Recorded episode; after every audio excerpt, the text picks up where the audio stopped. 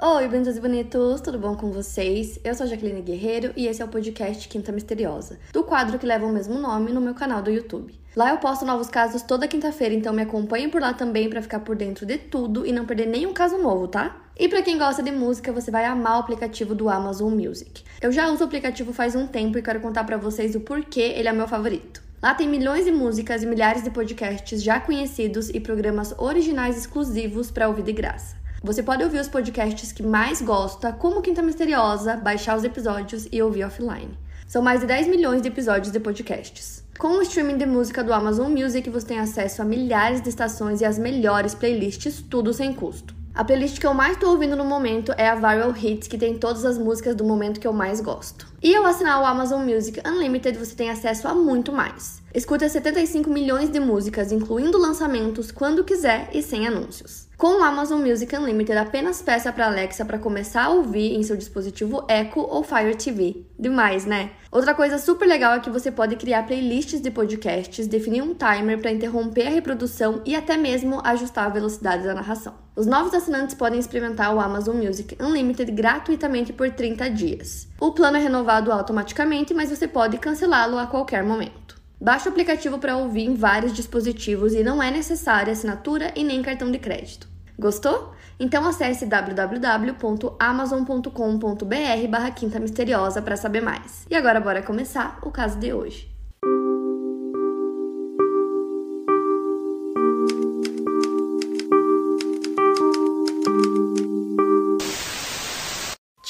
Nasceu no dia 13 de fevereiro de 1977 na Alemanha e logo depois que ela nasceu ela foi colocada para adoção. Quando ela ainda era bebê, ela foi para os Estados Unidos, onde ela foi legalmente adotada por Tommy Thomas e Cindy Bird no dia 24 de janeiro de 1980. Foi então que ela recebeu o nome de Christina May Thomas, mas seu apelido era Tina.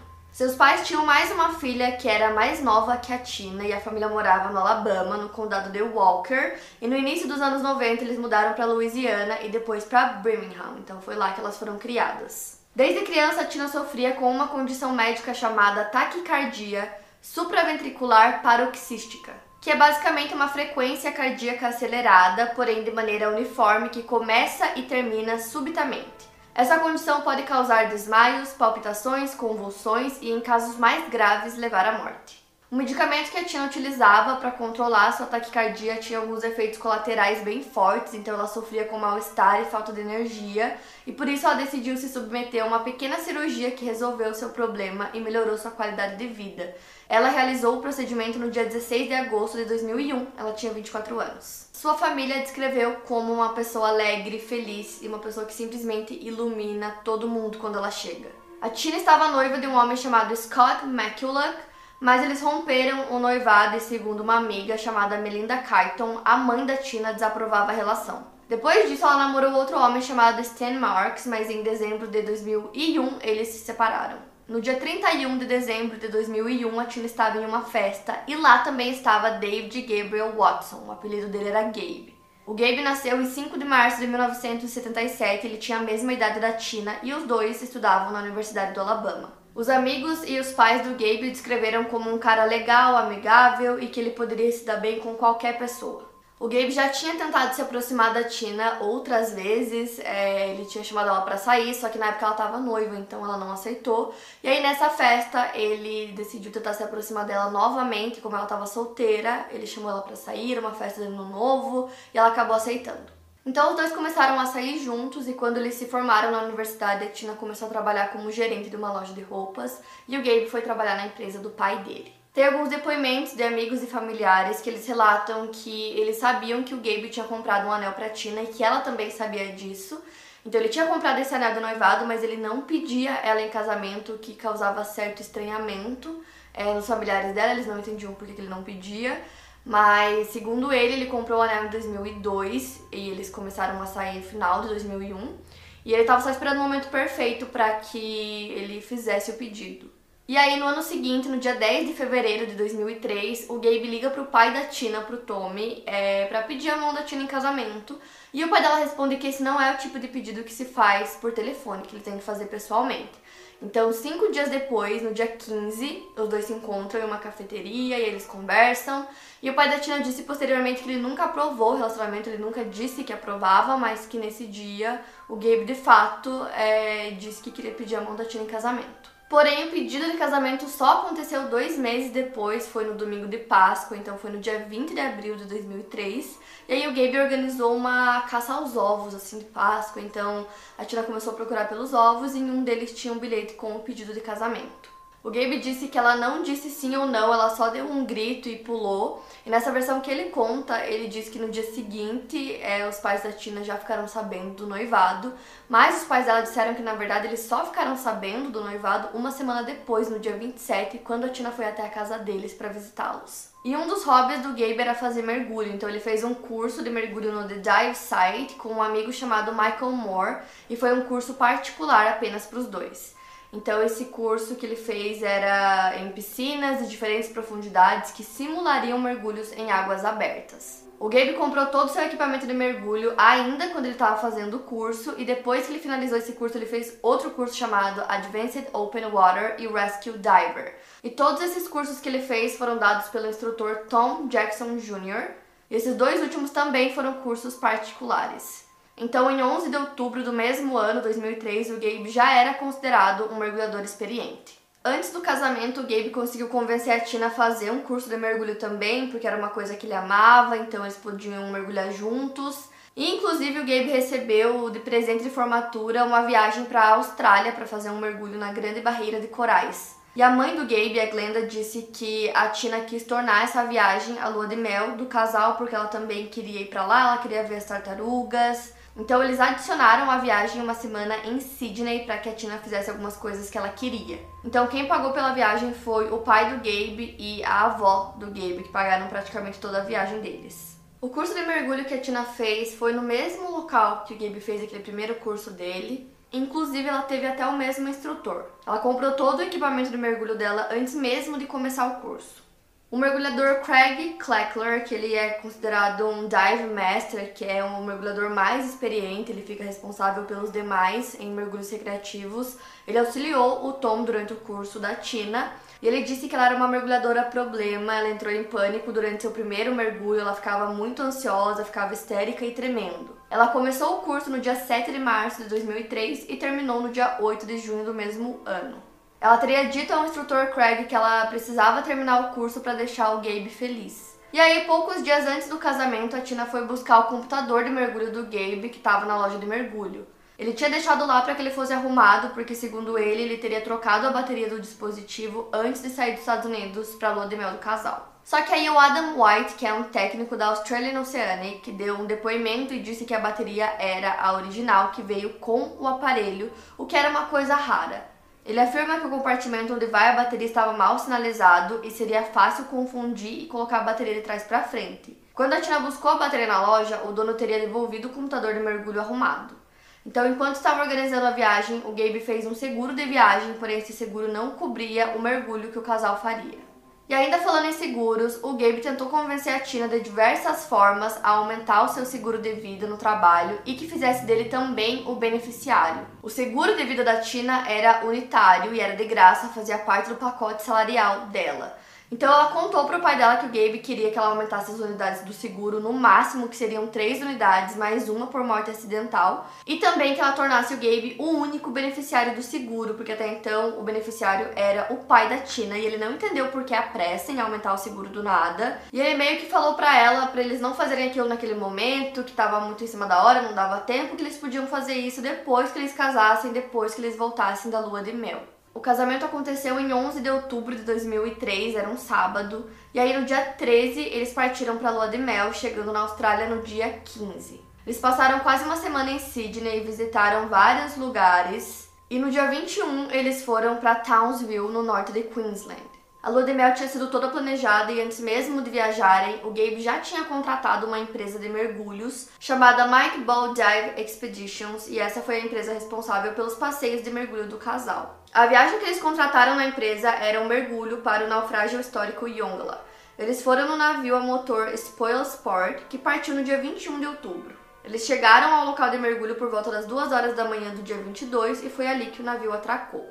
Às nove da manhã, os turistas que fariam o mergulho foram informados sobre tudo o que aconteceria durante o passeio, todo o roteiro que seria realizado com eles.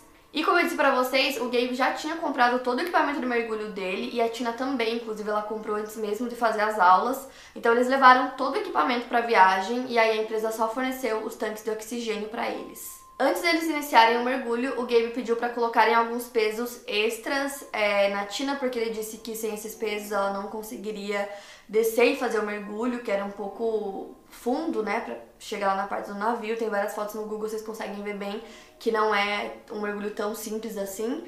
E aí ele pediu para colocar esses pesos extras e além dos dois tinham mais quatro pessoas que fariam o mesmo mergulho.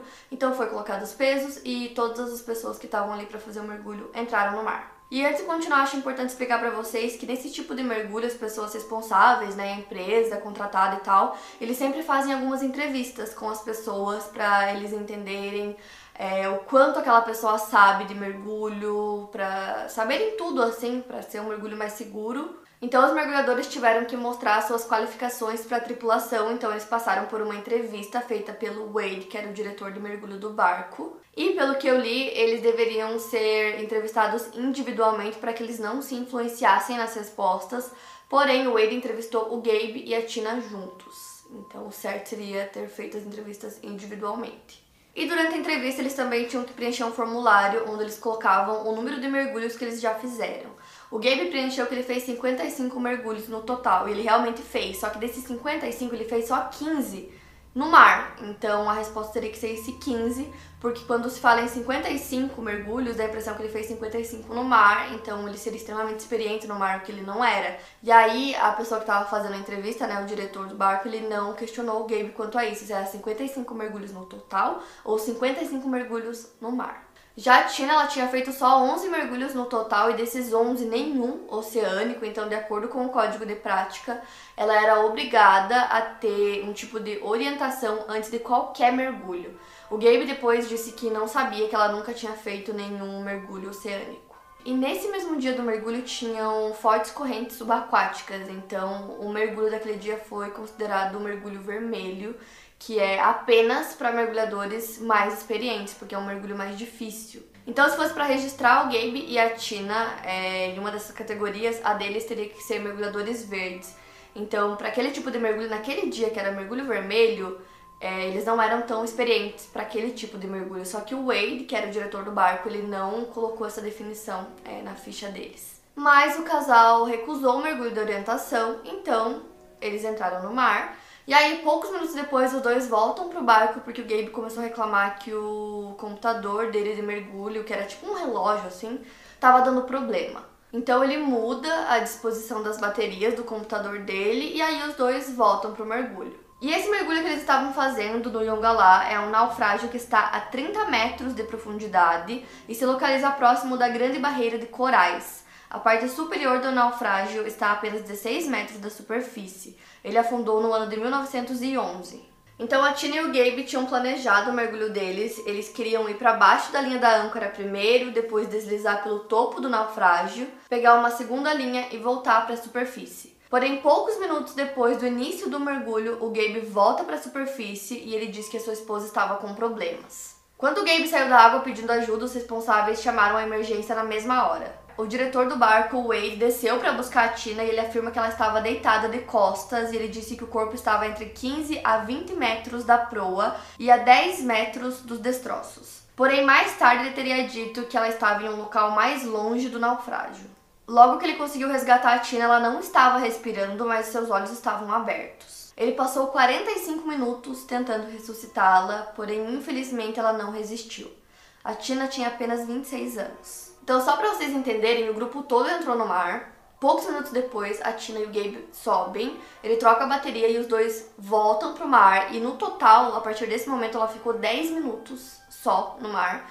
Então ela é levada para o hospital e quando ela chega lá, os médicos estranham o fato de que tinha pouca quantidade de água nos pulmões dela e até então a morte tinha sido por afogamento, então tinha que ter uma quantidade muito grande de água e não tinha. Então eles acharam muito estranho e ali já começou a investigação do caso. E aí, como eu disse pra vocês, quando eles entraram no barco, o Gabe pediu para colocarem pesos extras na Tina. Então, a quantidade que ela precisava para fazer aquele mergulho era de 3 quilos. Ela tava com 9.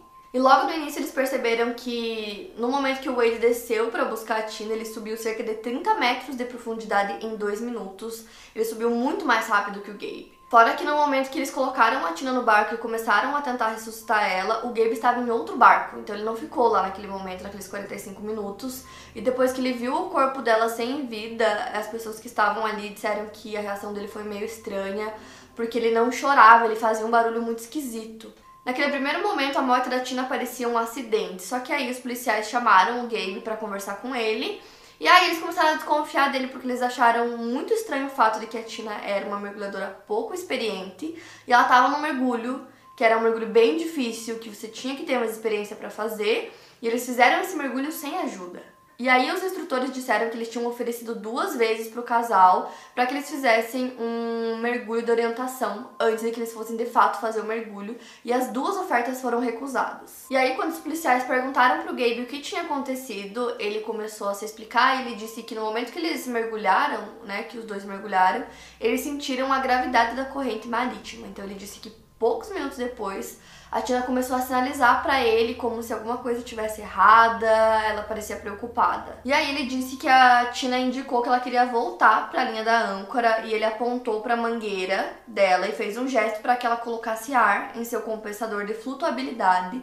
para que dessa forma eles conseguissem flutuar para cima. Porém, nada aconteceu com a mangueira, então o Gabe teria segurado Tina pela alça do seu equipamento e ele estava retornando para a corda de ancoragem para que eles conseguissem sair da água. Segundo ele, a Tina teria arrancado a sua máscara de oxigênio acidentalmente e ele a soltou rapidamente para que pudesse arrumar. Nesse curto espaço de tempo, a Tina teria afundado cerca de 3 metros de profundidade e ela estava afundando cada vez mais. Ele disse que ela estava com os dois braços levantados para cima para que ele ajudasse ela.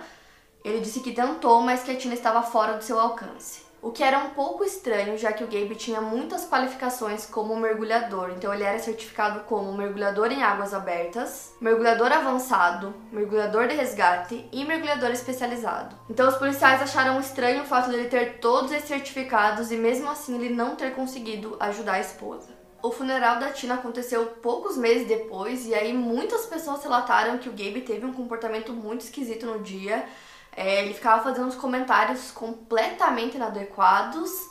Mais tarde, naquele mesmo ano, ele enviou um cartão é, para a família da Tina com uma foto do casamento. E ele escreveu assim: Quem é esse cara sexy ao lado da Tina? Ah, é, sou eu. E durante os primeiros meses de investigação, é, os policiais disseram que eles chamaram o Gabe várias vezes, né? E aí, aos poucos, ele começou a apresentar algumas inconsistências, e aí, no fim, ele deu 16 versões diferentes sobre o que teria acontecido naquele dia. E aí, eles decidem checar o computador de mergulho do Gabe, e lá eles veem que os registros não batem com o tempo dos relatos que ele dava. Além disso, uma das pessoas que estava lá no dia fazendo o mergulho com eles disse ter visto o Gabe dando um abraço de urso na Tina poucos minutos antes dela começar a afundar. Então, conforme a investigação foi andando, tudo começou a apontar para que o Gabe fosse o culpado. Então, é, a polícia estava tentando entender qual seria o motivo para o Gabe assassinar a esposa 11 dias depois do casamento.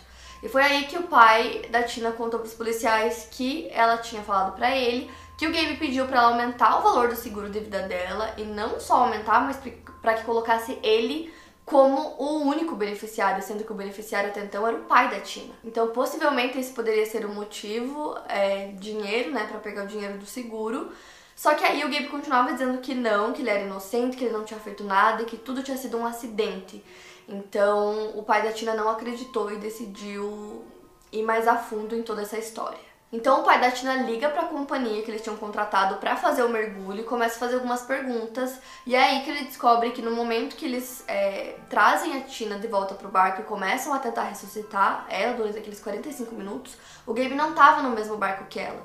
Então ele achou isso extremamente estranho e ele decidiu voar até a Austrália para investigar tudo mais de perto e tentar entender o que tinha acontecido realmente. Então a primeira pessoa que o Tommy conversa lá na Austrália é o mergulhador que trouxe a Tina de volta e depois de falar com a polícia e examinar o caso de perto, a polícia de Townsville concordou que haviam evidências razoáveis de crime. Então eles decidiram em julho de 2004 que o caso estava agora listado como um caso criminal, não mais como um acidente. A polícia observou várias inconsistências com a história que o Gabe contava e com as evidências. O corpo da Tina não estava onde o Gabe disse que estava. O Gabe também relatou que durante o caminho até a superfície ele encontrou dois mergulhadores e tentou dizer a eles para ajudarem a Tina, mas a polícia não conseguiu encontrar nenhuma evidência desses dois mergulhadores que ele relatou. Haviam dois mergulhadores observando de longe, mas eles disseram que não havia ninguém ao redor do Gabe e da Tina. O Gabe também disse que ele subiu para a superfície o mais rápido possível. Ele disse que ele voou para a superfície, mas o computador dele é, provou o contrário, né? Provou na verdade que ele demorou bastante para conseguir chegar na superfície, enquanto o Wade chegou em dois minutos. Já o computador de mergulho da Tina mostrou que ela ressurgiu algumas vezes durante o mergulho com o cilindro muito rapidamente, o que os fez pensar que ela estava subindo porque ela estava em pânico. Então isso fornece evidências de que a Tina se sentia muito desconfortável com o mergulho e ela deveria ter uma ajuda extra, né, durante o mergulho, coisa que ela não teve. E aí voltando também na questão que foi encontrada uma quantidade muito pequena de água nos pulmões da Tina e acredita-se que ela desmaiou durante o mergulho e sua boca deve ter relaxado do bocal, o que permite que uma pequena quantidade de água entre. Eles suspeitaram que Gabe desligou o ar até que ela ficasse inconsciente e aí voltou a ligar o ar antes de deixá-la. Então acredita-se que quando as testemunhas viram é, o Gabe dando o um abraço de urso na Tina, ele na verdade estava desligando o oxigênio dela. Então por isso que era um abraço de urso, porque ele estava tentando segurar a Tina enquanto ela tentava lutar. E aí, depois de entrevistar vários especialistas em mergulho para entender um pouco melhor o caso, os policiais descobriram que o Gabe tinha experiência em trazer pessoas à superfície. Então, era meio estranho, né, que ele não tivesse conseguido ajudar a esposa quando ele tinha experiência nisso. Em seguida, eles conversam com a empresa que o Gabe tinha contratado para fazer o mergulho e eles descobrem que tem toda a entrevista que eles fazem, que eles qualificam os mergulhadores. E foi aí que eles descobriram que dos 55 é, mergulhos que o Gabe tinha feito e que ele colocou lá, só 15 eram em oceano, então até então eles não sabiam. Ou seja, a empresa explicou para a polícia que eles acreditavam que o Gabe era extremamente experiente em mergulhos né, oceânicos, mas não, ele não era. É, ele tinha feito só 15 mergulhos e eles não sabiam, por isso que eles deixaram que o casal fosse sozinho no mergulho. Então, além do Gabe ter colocado 55 ao invés de 15 mergulhos, ele ficava falando várias vezes, segundo a empresa, que ele era um mergulhador certificado, que ele tinha muita experiência. Mas se a empresa tivesse seguido o protocolo, é, o Gabe e a Tina teriam que ter uma pessoa com eles, uma pessoa experiente que iria ficar ali junto no mergulho, certificando que eles estavam bem e seguros. Mas o Gabe mentiu, né? E além disso, ele também não contou para a empresa que a Tina não tinha quase experiência nenhuma com mergulhos e que ela tinha até pânico assim de mergulhar, então ela tinha medo. E além de tudo isso, em março de 2015, o Gabe lançou uma ação legal no tribunal do condado de Jefferson, no Alabama, para recuperar o custo da viagem, depois que a seguradora recusou o pagamento. Então ele pediu 45 mil dólares pela morte acidental da Tina além de indenização pela interrupção da viagem, despesas médicas, ligações, tarifas de táxi, taxas de extratos extras de cartão de crédito e danos punitivos não especificados por angústia mental e emocional. A ação foi julgada improcedente em maio de 2008. E aí ocorreu um inquérito. Foram examinadas uma série de questões por um legista e também foram levantadas várias outras questões sobre a forma como Gabe agiu na situação. Uma delas era o fato de que o Gabe era o par de mergulho da Tina e ele não removeu o cinto de lastro, que é basicamente um equipamento que serve para impedir que o mergulhador suba até a superfície. É o cinto com os pesos. Então, ele não removeu esse cinto dela ou inflou o dispositivo de controle de flutuabilidade, que se ele tivesse feito isso, é, teria levado ela até a superfície. E além disso, ele também tinha uma fonte alternativa de ar que ele não compartilhou com a Tina. Então, quando a Tina foi retirada da água, o seu regulador de ar ainda estava em sua boca e o seu tanque de ar não estava apresentando falhas. Então, durante o inquérito, o registro de ações que ficou armazenado no computador de mergulho e a história que o Gabe contou à polícia se contradiziam, como eu disse para vocês. Então, isso foi utilizado como evidência pela promotoria. A causa da morte, segundo a autópsia, foi afogamento. O que eles acreditavam que havia acontecido e que o legista David Glasgow também acredita era de que o Gabe tinha segurado a Tina embaixo d'água e aí, enquanto isso, ele desligou a válvula do seu cilindro de ar, fazendo com que ela sufocasse. E aí, depois que ela já estava inconsciente, ele religou o ar e deixou que ela afundasse até sua morte. E só depois ele voltou à superfície para pedir ajuda. Isso também seria compatível com a descrição de uma pessoa que disse que ele estava dando um abraço de urso na Tina. E aí, enquanto tudo isso acontecia, né, a investigação estava correndo e tal, é, os pais da Tina começaram a perceber que todos os presentes e flores que eles deixavam no túmulo da Tina sumiam. Então isso aconteceu várias vezes, eles decidiram conversar com a polícia, contar o que estava acontecendo, e eles não entendiam o que estava acontecendo, se alguma pessoa estava roubando os presentes que eles deixavam lá. Então a polícia decidiu instalar uma câmera para entender o que estava acontecendo. E essa câmera foi colocada, tipo, escondida, assim, para que a pessoa que estivesse fazendo isso não conseguisse ver a câmera. E para vocês entenderem, os pais da Tina estavam amarrando é, os presentes para que essa pessoa parasse de roubar os presentes da Tina. E aí na câmera eles conseguiram ver quem era esse vândalo. E era o Gabe. Ele levou um alicate lá para conseguir cortar, tipo, é, o, eles tinham amarrado os presentes, então era tipo um fio. Então ele foi lá, conseguiu cortar o fio, ele tirava as flores, tirava tudo. E aí na câmera dava pra ver ele pegando todos os presentes e as flores e jogando no lixo. O que não faz sentido nenhum na minha cabeça, né? Por que, que ele faria isso? Imagina, tipo, as, os familiares, os pais, amigos deixando flores para ela, ele ia lá e tirava tudo. E aí a polícia perguntou para ele por que, que ele tava fazendo isso, né? Eles tinham as imagens para comprovar. E aí ele disse que era simplesmente porque a Tina não gostava de flores de plástico. Nesse meio tempo, o Gabe começa a namorar uma mulher chamada Kim Lewis e eles já se conheciam, eles estudaram juntos na época da escola. E aí eles acabam se casando em agosto de 2008 e algumas pessoas disseram que fisicamente ela se parece muito com a Tina. A investigação ainda estava acontecendo, então as autoridades da Austrália acabam indo para o Alabama para ir mais a fundo na investigação do caso. E lá eles encontraram algumas coisas sobre o Gabe, sobre a vida dele, e descobriram que ele não era esse marido perfeito que ele tentava mostrar a todos. As autoridades descobriram que ele e a Tina se separaram pouco antes do noivado porque eles estavam brigando muito e a Tina não queria mais seguir com o relacionamento. Então, durante o intervalo, a Tina tinha até marcado um encontro e aí aparentemente o Gabe descobriu, ficou muito bravo, ele começou a ir atrás da Tina, assediá-la e eventualmente eles voltaram e foi quando ele propôs Tina em casamento. E a motivação nesse caso continuou sendo o seguro de vida da Tina. Como eu disse pra vocês, ele tentou pegar esse seguro de todas as formas, mas ele não conseguiu.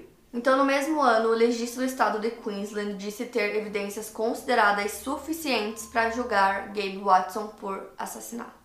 Em maio de 2009, o Gabe viajou voluntariamente dos Estados Unidos até a Austrália para o julgamento. No julgamento, que aconteceu no dia 5 de junho de 2009, o Gabe se declarou inocente de assassinato e culpado de homicídio culposo. Então, ele foi condenado por homicídio culposo. A pena dele foi de 4 anos e meio, mas o juiz acabou suspendendo a pena para 12 meses. E ele também tinha ficado 23 dias sob custódia e esses dias seriam descontados da sua pena. A família da Tina disse que a pena de 12 meses foi uma vergonha para a Austrália.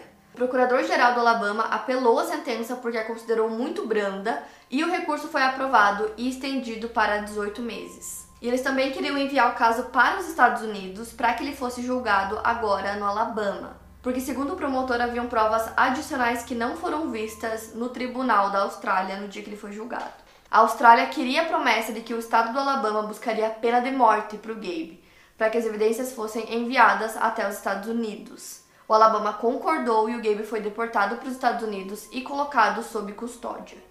Imediatamente depois de chegar ao país, ele foi novamente preso e acusado de homicídio, agora nos Estados Unidos. Os promotores do Alabama acreditavam que o Gabe tinha planejado todo o assassinato enquanto ele ainda estava nos Estados Unidos, então dessa forma eles achavam que tinha jurisdição para julgá-lo lá. Nesse meio tempo, o Gabe estava casado com a nova esposa e ela o apoiou durante o julgamento. E durante esse tempo, os tribunais do Alabama removeram o Gabe como administrador da propriedade da Tina e concederam a propriedade ao pai da Tina. O Tommy, né, que é o pai dela, pediu ao Gabe que ele entregasse todos os pertences pessoais da Tina para ele, mas o Gabe não entregou. E enquanto estavam montando o caso nos Estados Unidos, é, eles perguntaram algumas coisas pro Gabe, como por exemplo, por que, que ele não ficou com a Tina naquele momento, porque ele não ajudou ela e ele decidiu deixar ela lá e subir para pedir ajuda.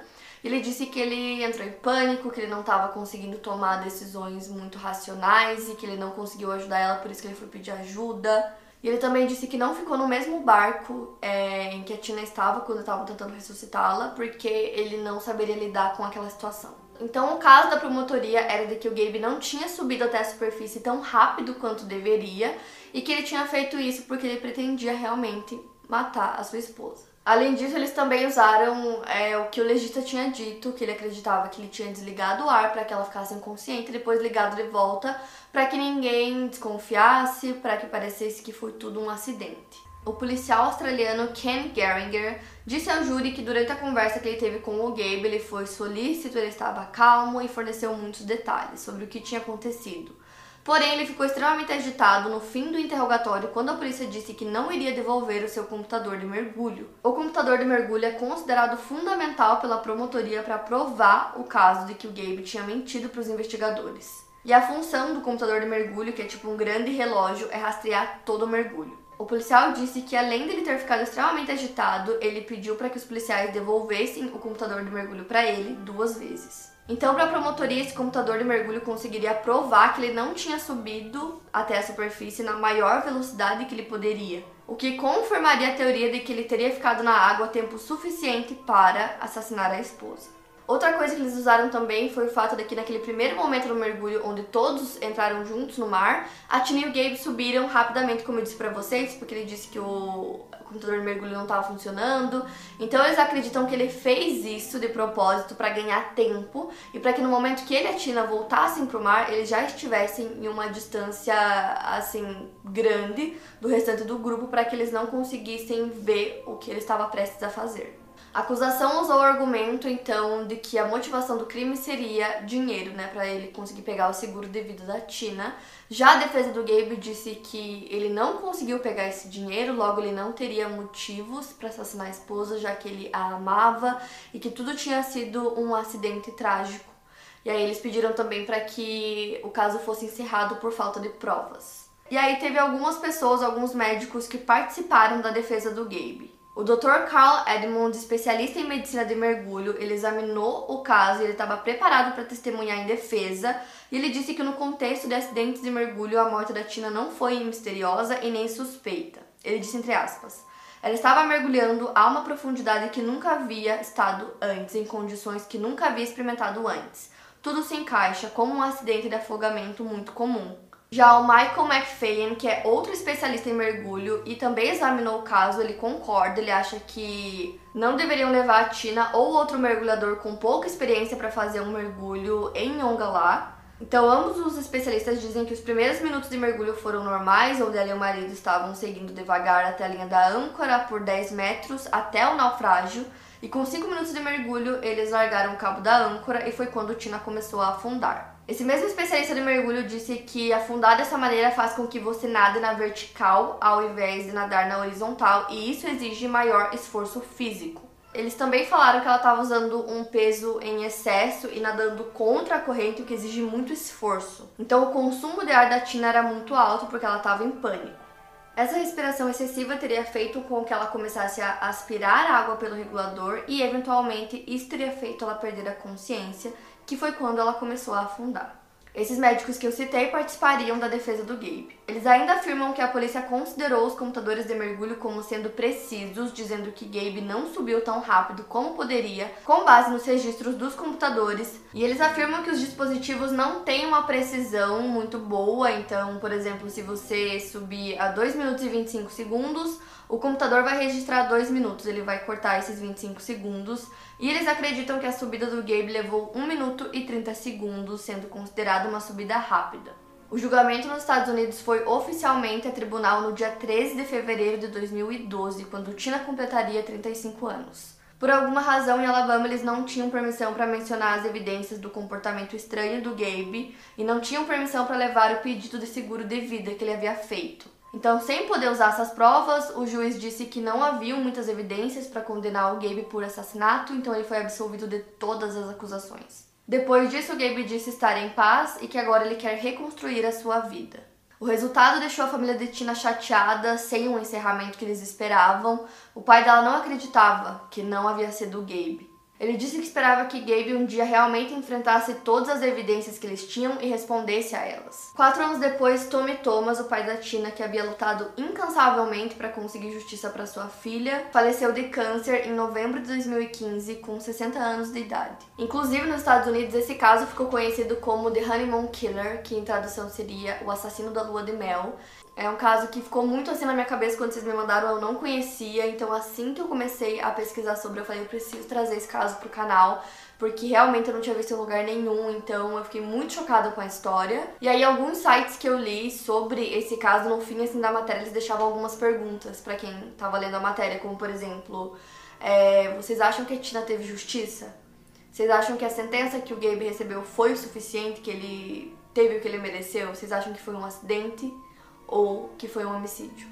Então, assim, é, realmente são as dúvidas que ficam.